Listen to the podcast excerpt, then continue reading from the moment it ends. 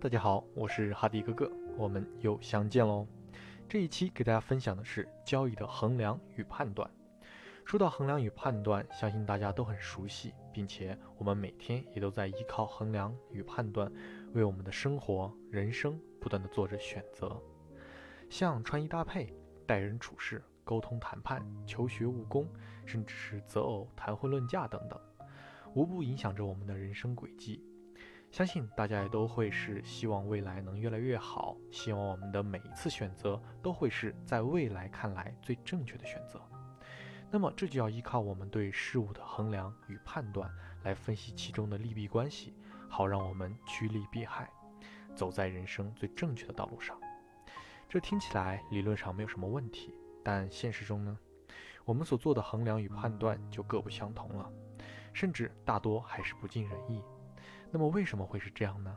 因为所有的衡量都是建立在对其充分的了解的前提下分析的结果，所有的判断又都是分析的结果来归纳利弊关系的，而进而帮助我们，嗯，做出选择。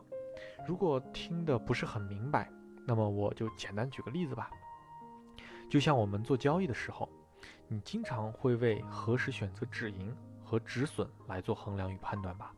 那就先说说我们正常理解的止盈和止损吧。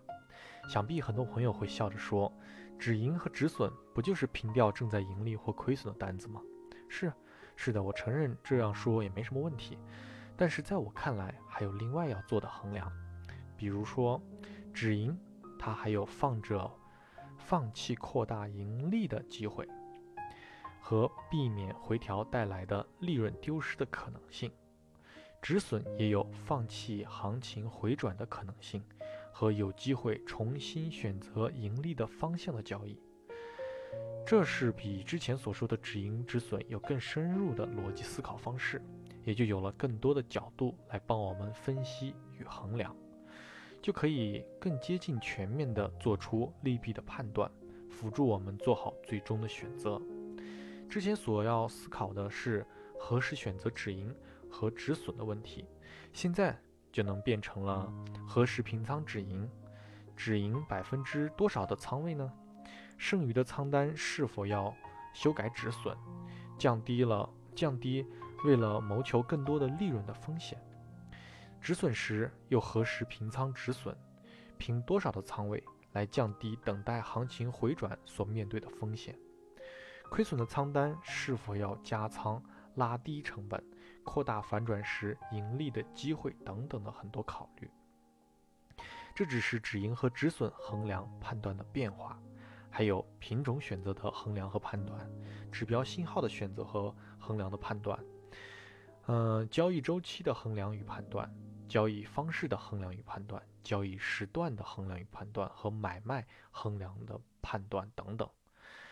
如果你没有在问题上深入的分析，认知中充分的理解，也等于无法帮助选择做出衡量与判断，那就等于你根本不知道你自己在做什么，为什么这么做？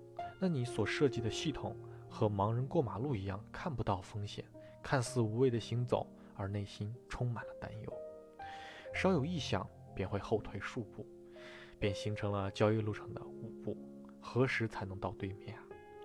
可能有的交易者会觉得，想这么多好麻烦啊，头晕。等思考清楚了，行情就等过去了。是的，在交易的时候，临危抱佛脚很难帮到你，甚至还会导致你急火攻心。面对利益与利润与亏损的刺激，嗯，很难提能很难能高效的、快速的、冷静做出衡量与判断。所以，请在交易前或最好是周末。做好充分的准备工作和计划，就像出门前考虑好带伞还是不带伞的问题。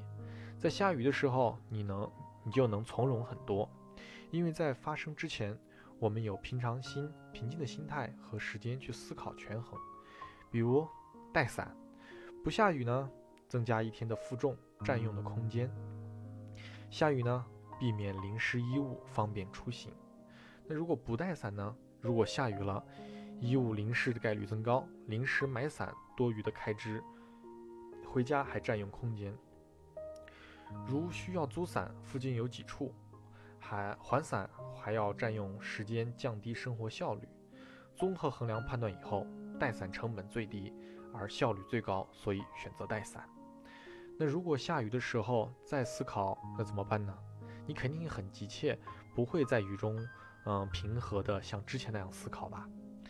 可能只会想，我急需要一把伞帮助我上班或回家，所以只要看到伞，不管是买还是租，你都会在自己最大的可承受范围内拿到这把伞。所以通常都会以市价两倍以上的成本买到一把并没有什么特别的伞，这就是临时抱佛脚的情景带入的情绪化交易。可能也有朋友说，在出门的时候思考不也占用时间吗？是的。那么请问，这种问这种问题的衡量判断过一次之后，还需要再衡量判断吗？这就是写入生活中的系统。希望大家都能在交易前和周末。为计划和系统做好充分的衡量与判断，在交易的早上一起未雨绸缪吧。好，我是哈迪哥哥，那么这期先分享到这里，我们下期再见喽。